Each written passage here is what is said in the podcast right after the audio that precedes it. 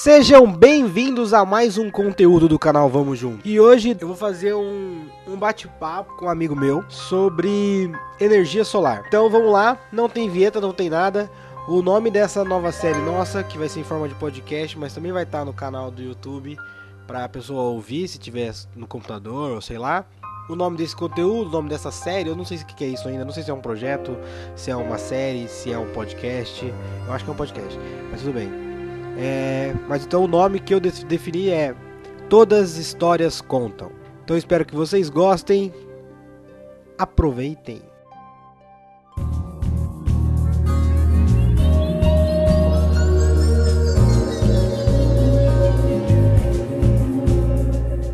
Bom, pessoal, é, aqui é o Paulo, é, sou amigo do André, aí tem o que, uns quatro anos, a gente conheceu no intercâmbio lá em Portugal. É, agora eu tô trabalhando uma coisa bem diferente do que eu, eu costumava trabalhar quando eu conheci ele. Tava lá terminando a faculdade de Física, mexia com dinâmica dos fluidos, né? Eu queria fazer uma simulação computacional uh, que ajudasse tratamento de algumas doenças no pulmão, mas acabou que o mundo deu algumas voltas, eu me desconectei totalmente dessa área do meu acadêmico e agora agora não tem quase dois anos que eu meio que voltei assim parcialmente. E agora eu estou trabalhando com energia solar. É, eu acabei chegando por energia solar meio que de paraquedas assim foi não, não foi por opção própria. Eu fui fazer mestrado em engenharia mecânica meio que para dar continuidade no que eu tinha feito na, na minha monografia na, na faculdade de física, né, na Federal do Ceará, porque no departamento de engenharia mecânica já tinha um pessoal trabalhando numa coisa que era semelhante, assim, é, que era CFD, né, dinâmica dos fluidos computacional. Mas quando eu cheguei lá, já não tinha mais vaga para trabalhar nesse laboratório. Então meio que me empurraram, assim, falaram, olha, ó, tá um laboratório novo aí, que estão precisando de gente e tal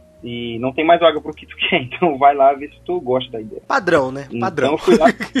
é, pois é, tipo, meio que, meio que me botaram pra escanteio, eu fui lá meio chateado e tal, mas troquei uma ideia lá com, com os chefes do laboratório e, e, enfim, gostei, mas não o suficiente. E depois, quando eu cheguei em casa, eu lembro muito bem disso, eu cheguei em casa, joguei no Google, tipo, energia solar para ver o que estava acontecendo no mundo de energia solar, entendeu? E comecei a ler, comecei a ler, e à medida que eu fui lendo, eu fui me interessando cada vez mais. E depois não, enfim, não demorou muito tempo para me convencer de que era uma boa ideia, né? Já que eu moro aqui no Ceará, no Nordeste, que tem um sol forte pra cacete. Tem sol até de noite. É, é, é. Um lugar. É, não seria, não sei, não, falta de sol não seria um problema. Então eu fui me informando sobre algum, coincidentemente, não muito tempo antes, uh, o próprio governo federal começou a regulamentar a atividade que estava meio solta, assim, não tinha uma legislação que, que embasasse isso, que desse suporte. E, enfim, à medida que eu fui lendo, cada vez mais fui me interessando e meio que meio que auto se alimentou assim. Eu já estava numa, numa, coisa assim que eu não estava mais com tanto tesão de estar tá fazendo, que era um bar que eu, que eu abri quando voltei lá da Europa. Isso é história aí talvez para outro episódio do THC. Achei que tinha aprendeu o que eu que eu tinha que aprender ali, já tinha feito uma grana e tal e decidi vender minha parte na sociedade e foquei em energia solar, né? Então fui fazer curso, fui fazer workshop, fui para congresso, fui conhecer gente, fui enfim, o mundo. Em um desses cursos eu acabei conhecendo algumas pessoas que também estavam com interesse similar. E, enfim, consegui começar a trabalhar na área. Comecei na área de projetos agora na área comercial, que é o que eu estou agora. Enfim, agora, hoje, isso está com quase dois anos já, é, é, o que ocupa praticamente todo o meu tempo. É na área de pesquisa, lá no laboratório, eu não saí de lá. A gente trabalha num tipo diferente de célula que hoje é comercial, que é de silício. E paralelo a isso, eu trabalho na, na iniciativa privada também na, na, empresa, querendo vender e difundir a energia solar aqui em Fortaleza. E daí na empresa você vende para pessoa física, pessoa jurídica, qualquer um que queira instalar a parada? Justamente. É, a empresa é de eficiência energética, né? ela tem outros serviços além de, da energia solar. A energia solar é meio que o carro-chefe, assim, que a gente está apostando mais diante do mercado que tem e da realidade aqui, né? A radiação solar é muito boa. Mas a gente trabalha com pessoa física, pessoa jurídica, enfim, temos. A gente sempre bola uma solução para a necessidade de cada cliente que chega lá. Você, o que, que você acha assim, tipo assim, que são os grandes desafios para a energia solar é, chegar na casa da gente assim? Porque se você for pesquisar, a gente vê já tem notícia, sei lá, eu tenho uma aqui da, da, da super interessante de 1990, tá ligado? E os caras estavam falando, né, ó, querer é, que, que energia solar dentro de casa parece coisa de ficção científica. Hoje em dia já não é assim. Hoje em dia é muito mais comum você ver, principalmente em casas mais novas, numa galera que tem como construir uma casa mais planejada, você já vê a aplicação dessas placas fotovoltaicas, até porque melhorou o rendimento, né? Diminuiu o preço, essas coisas. Mas o que, que você acha assim, que é o grande desafio ainda para meio que tipo tomar todo o não todo o ramo de energia para massificar, né? É. Massificar. É, bom, como tu falou, é, sei que tu viu em no, 1990, né? É. Naquela época ali, tipo, quem falasse em energia solar aqui tá meio que falando um palavrão, entendeu? Era uma coisa assim exótica, altamente tecnológica e futurista, apesar de já naquela época já ter, por exemplo, na Alemanha já se fazer um uso pesado disso. A Alemanha ela é sempre uma referência nessa área porque foi o primeiro governo assim a realmente comprar essa briga e resolver tocar para frente, entendeu? Isso no, no começo dos anos 80 ainda, na primeira metade ela meio que comprou essa, é, essa briga e, e, começou a investir maciçamente.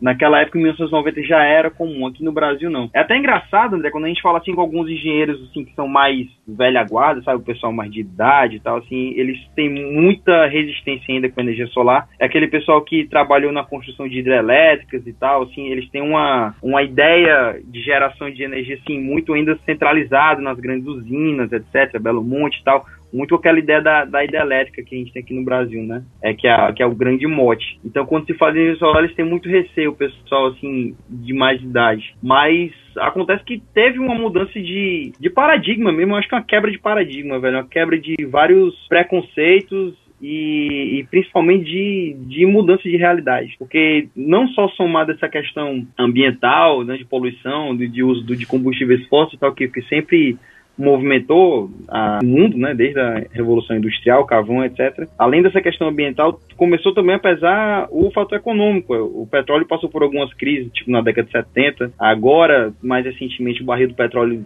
foi muito, muito, um preço muito barato e tal, e só alguns poucos países realmente conseguem exportar petróleo, e isso colocou, coloca todo mundo de saia justa, assim, né, porque um país na, no Oriente Médio resolve fechar a torneira, já bagunça a economia do mundo todo, então alguns países começaram a querer ter mais autonomia e substituir isso, né, substituir, diminuir a dependência do petróleo, e além do mais, começaram a também surgir problemas de saúde pública, dentro da corrente da poluição. Então, viu que a conta era bem mais cara lá no futuro.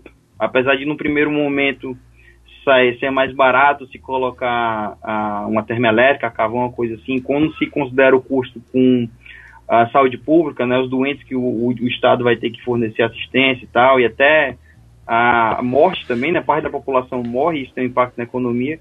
Então, quando se coloca isso na conta, os combustíveis fósseis estão disparados muito alto no preço deles.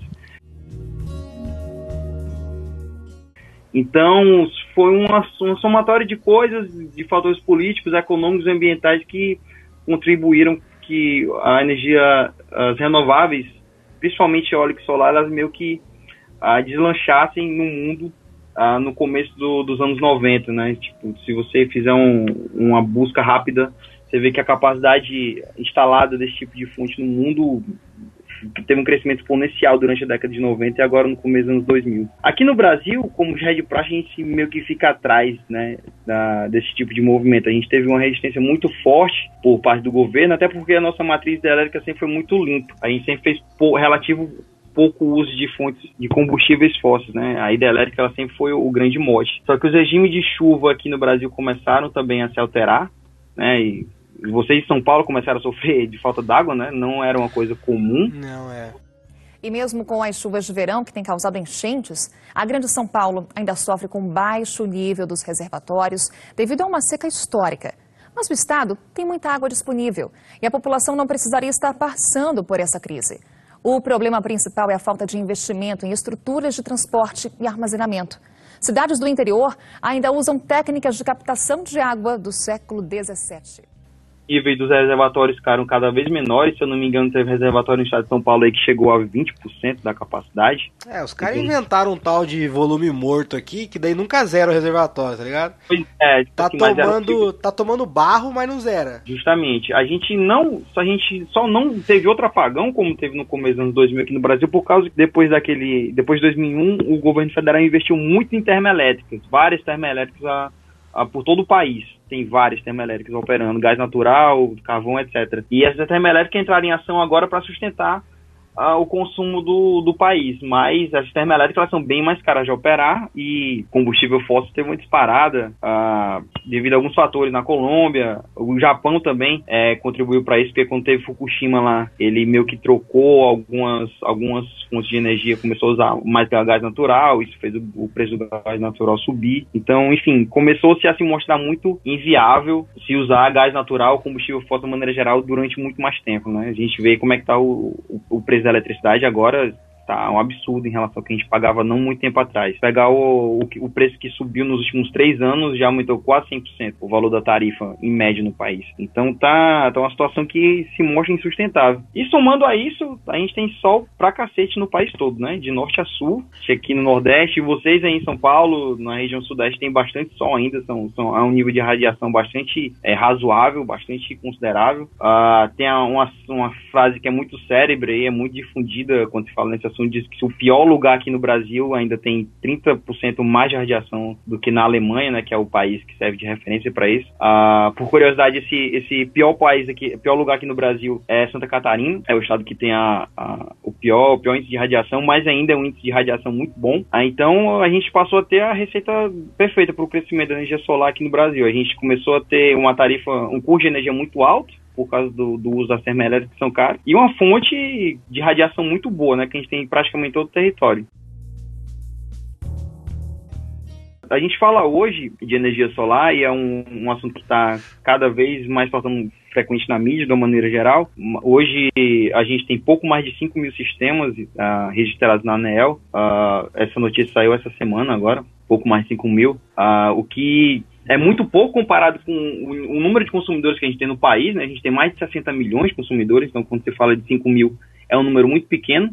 Mas se você pensar que até quatro anos atrás não se tinha nem 20 sistemas Um registrados, Caramba, né? é um, é um mercado tipo tá realmente explodindo assim não tem é um crescimento a gente teve um crescimento de 2014 para 2015 de 300% de 2015 agora para 2016 já está se prevendo aí que um crescimento de 700% em relação ao número do ano passado e isso no contexto de crise que a gente está vivendo né no contexto de alto de dólar boa parte dos equipamentos são, são importados ainda instabilidade econômica então enfim É, não, é, mesmo ser brasileiro é jogar no hard, né, brother? Você não veio Justamente. pra brincadeira, né? Pois é, pois é, você, você definiu bem. Ser brasileiro vai jogar no hard a vida toda. Tudo aqui é mais difícil. Pô, só fazendo um parênteses, é que, que, é, que eu analiso as coisas no Brasil assim, né? A gente é meio que privilegiado, né? Se você for pensar, tipo, eu, eu gosto muito de pensar, tipo, na época assim, ah, por que que os caras na Europa, assim, né, os vikings, os finlandeses, a galera lá de cima, do norte, tipo, se evoluiu tanto, né, em questão de construir barcos e não sei o que lá, e construção civil mesmo. Enquanto a evolução aqui embaixo, né, mano, era muito mais de boa, muito mais lenta, né? É porque, tipo, porra, não precisava, né, velho? Tinha sol o tempo todo, justamente. tinha água do onde queria, fruta pra caralho, não precisava Ah, tinha bicho pra terremoto, arregaçar. não, não tinha porra, entendeu? É a mesma coisa de energia, né, cara? A gente tem uma porra de um, de um continente como país, tem rio pra arregaçar, uns rios os mais volumosos do mundo, e daí, tipo, dá pra usar energia hidrelétrica pra arregaçar, então meio que caga pras outras energias, né? Ou caga pras outras, outras formas, e faz com que, tipo, a gente fique atrasado numa tecnologia que, como você disse, tipo, a gente poderia usar muito, né, mano? Porra, a faixa de radiação é exatamente em cima do Brasil, né, cara? Você pega. Tem um, eu tô com uma imagem aqui, quem quiser digita aí no, no Wikipedia. Você vê que tem um. Mano, é, é em cima da gente, porra. É o que é chamado de cinturão solar. Se você É. pegar é, A África também, né? A África tá inteira dentro desse bagulho. México e, enfim, no Brasil todo a gente tem níveis de radiação muito bons. Então não, não se faz sentido não, não, se Não usar. usar, Mas, né? como você falou, a gente sempre viveu, na, na- principalmente nesse setor de energia, a gente sempre viveu numa zona de conforto muito grande, que é que tinha muito rio, em potencial hidrelétrico muito alto, só que essa brincadeira está acabando, porque os custos para se fazer uma hidrelétrica dessa aumentaram muito e esse potencial está esgotando. As últimas três usinas estão sendo feitas agora na Amazônia já foram decretadas que vão ser as últimas e enfim, não tem muito mais o que se expandir uh, em larga escala uh, quando se fala de energia hidrelétrica. Existem as PCHs, né, que são as pequenas e centrais hidrelétricas, que são assim pequenas instalações pontuais e tal, que ainda tem um potencial que pode ser trabalhado, mas não se tem como fazer outra Itaipu, não se tem como fazer outra Giral, outra Belo Monte, isso aí esquece. E o país precisa crescer, né? A gente tem que crescer, tem que crescer. A gente parou de consumir energia elétrica pelo pior motivo possível, que era pela recessão econômica. Mas se a gente quer sair desse quadro, a gente vai precisar de energia. E a energia eólica e solar, essas duas, com certeza que vão puxar o bonde da, da energia no Brasil daqui para frente. Isso aí, quem estiver duvidando disso, tá de brincadeira na tomateira, tá? Não, não tem como fugir disso aí.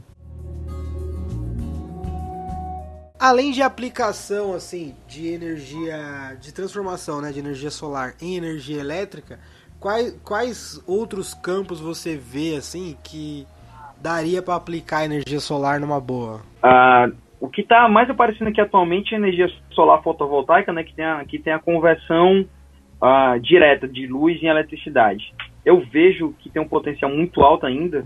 Existem menos usinas desse tipo no mundo, mas já tem algumas que estão operando e comercialmente já estão começando a ser viáveis, que são as solares térmicas, que elas transformam a luz do sol em calor e só esse calor é usado para gerar energia. É aquele tipo de usina que usam espelhos e que concentram faixa de luz numa torre, né? É, uhum. eu acho que isso é importante aqui no Brasil também, e principalmente depois de alguns avanços que teve nesse tipo de tecnologia, que é possível gerar energia elétrica a partir dessas usinas, inclusive à noite. Usinas elétricas, as termoelétricas, a fotovoltaica não, mas usinas solares termo, termossolares, elas podem concentrar esse calor no material que é chamado é, Phase Change Materials, é um tipo de sal que ele absorve bastante a é, energia térmica, ele sai do estado sólido para o estado líquido, e isso durante o sol, isso durante o dia todo. E à noite ele começa a liberar esse calor que ele acumulou o dia todo e, e volta para o estado sólido. E esse calor liberado pode ser usado para movimentar uma turbina a vapor, uma coisa do tipo. Então a gente consegue contornar um dos grandes calcanhares de Aquiles de Aquiles na, na geração solar, que é, não tem sol à noite, né? Então, esse tipo de tecnologia, é, ele serve para contornar isso. A gente pode passar o dia acumulando calor a partir da luz do sol e liberar tudo à noite e continuar gerando energia à noite uma, a partir de uma fonte que originalmente é o sol, entendeu? Então, eu acho que esse vai ser o segundo, o segundo grande passo da energia solar, que já está já tá começando a ser dado no mundo e vai ser começar dado aqui no Brasil dentro de algumas décadas, eu imagino. E além disso, André, é a geração distribuída, né? que é a geração solar, onde as pessoas vão ter todo mundo um, um painel, uma placa no seu telhado para alimentar seus gadgets, seus equipamentos eletrônicos e tal, porque a gente está cada vez usando cada vez coisas conectadas à internet, né? Enfim, praticamente hoje tudo tem algum tipo de Bluetooth, alguma coisa do tipo. Sim. E a demanda por eletricidade vai aumentar muito à medida também que os carros elétricos forem se tornando populares, né? Você vai não vai mais precisar parar no posto de combustível Posto de combustível, inclusive, é uma coisa que eu acho que está fadada a, a eu acho sim. Os postos de combustíveis hoje, com, no modelo que a gente conhece hoje, não tem mais muitas décadas de vida, tá? O carro elétrico já é uma realidade, aliás, o carro híbrido já é uma realidade, já está disponível no mercado. O carro elétrico está chegando aí, né? A Tesla já prometeu alguns carros bem mais acessíveis para esse ano ainda. Daqui Eu vou dirigir anos. um Tesla? Está dizendo isso? Com certeza. Elon Musk. Yeah, well, uh, what we really want to do is make um, great electric cars. We want to make an electric car that's better than any petrol car. com, certeza, com certeza todo mundo vai distribuir um Tesla aí nos próximos anos e vai carregar o carro em casa, não vai precisar mais parar no posto de gasolina para comprar uma gasolina que aqui no Brasil é cara e de má qualidade, né? Então, à medida que a, a demanda por eletricidade continuar aumentando, que ela vai continuar aumentando, uh, vai, vai se fazer necessário ter outras fontes de energia e a energia solar tá aí para todo mundo. Cara, tem uma aplicação que eu acho muito foda, que é você produzir energia elétrica na sua casa e vender essa porra. Tipo, você... É, aqui no, aqui no Brasil a atual legislação não está permitindo isso ainda, né? Que tem a transação financeira pela energia que, que você produz. O que você faz é, um, é uma troca de crédito energético com a concessionária local, né? Com a distribuidora de energia. Se você produz mais do que você consumiu, você fica com esse crédito, você tem até cinco anos para usar É, isso aí é a resolução normativa 687 da ANEL, quem que tiver curiosidade. Isso aí chama carteirada. O cara fala de cabeça é foda. É. 687 da ANEL. E, mas assim, esse modelo, com certeza ele vai ser revisto. Eu acho que a gente vai passar em algum momento também ter essa, essa venda, né? Da energia que todo mundo gera em casa. Mas isso aí eu acho que não vai ser no curto prazo, André. Tem uma série de barreiras legais e interesses aí por trás que vão impedir. Eu acho que isso vai acontecer um dia, mas vai levar um bom tempo. Agora sim, é uma fonte de renda para que todo mundo poderia ter, né? É, eu já pensei em criar Ribeiro Engenharia e Energia, velho. Puta que pariu. já já tem até o logo na minha cabeça. Eu gosto de criar logos. É muito interessante isso aí. Você vai poder ter uma fonte de renda vendendo eletricidade, tá? Isso é, eu acho que isso vai acontecer sim. Só não vai levar tão pouco tempo. Vai demorar alguns bons anos ainda.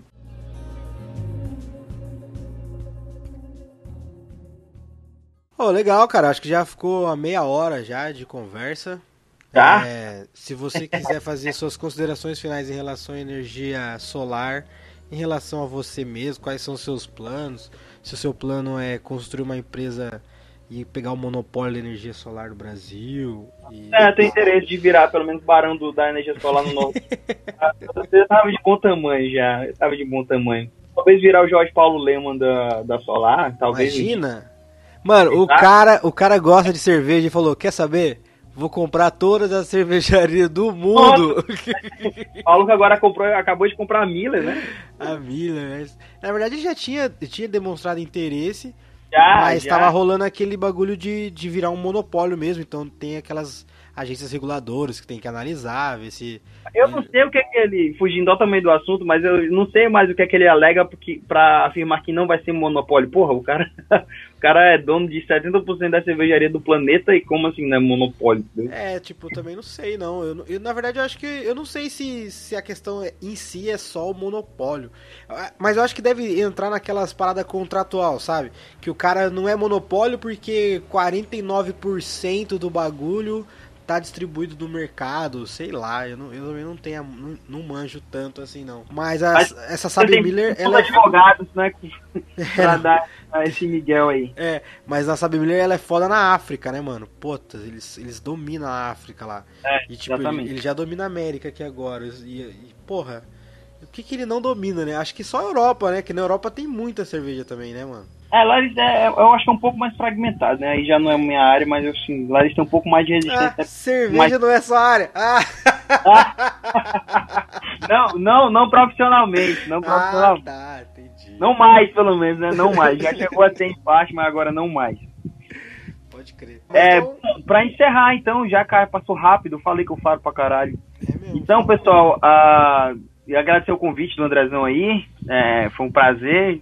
É, é, pessoal, essa é a segunda vez que a gente tá fazendo isso, porque a primeira vez o André. Ficou muito melhor. A... a primeira vez ficou muito melhor, obviamente. Fez a delicadeza, fez a delicadeza de apagar aí a parada, mas enfim, acho que ele tá com saudade de mim, que ouvir minha voz de novo. É, o... E... e o recado, pessoal, para enfim, quem tem interesse, se informem, pesquisem e vale a pena porque já é um, um futuro que já está começando a acontecer, tá? É um futuro de, de curto prazo aí e quem realmente começar a ignorar isso aí vai ficar para trás bonito. Por favor, não façam isso. Muito bonito, cara. Gostei. Olha, você terminou do jeito bacanérrimo, cara. Caraca, você até parece um adulto falando. acho muito foda quando os meus amigos parecem adultos, cara. acho isso foda pra caralho. Eu aprendi a fingir bem, né, cara? É, o bagulho comercial tá rendendo. Oh, mas então beleza. Muito obrigado, Paulo Vitor Soares, pela sua Valeu. aula de energia solar aqui. É... E daí qualquer dia a gente volta para bater um papo mais descontraído sobre o como você conquista todas as mulheres que olham para você. Que beleza, que beleza. Beleza. A gente dá falar isso assim para todo mundo ouvir. Te, te dá umas isso dicas. É lenda, isso é lenda urbana, tá, galera? Te dá umas dicas pros ouvintes de como dar aquele olhar 43 depois ah, de queria, quatro eu tequilas. Queria voltar, eu queria voltar pra gente falar depois do lá de Coimbra, da Europa e do é. etc. Assim, mais, mais descontraído, pra gente poder mais dar risada e tal. Vou gostar de fazer isso também. Mas beleza. Demorou, velho. Valeu, Muito obrigado pessoal. aí. Obrigadão, André. Falou, um abraço. Abraço, tchau. tchau.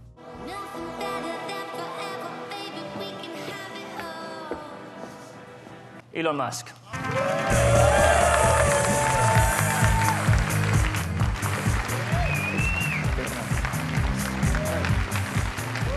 Everybody.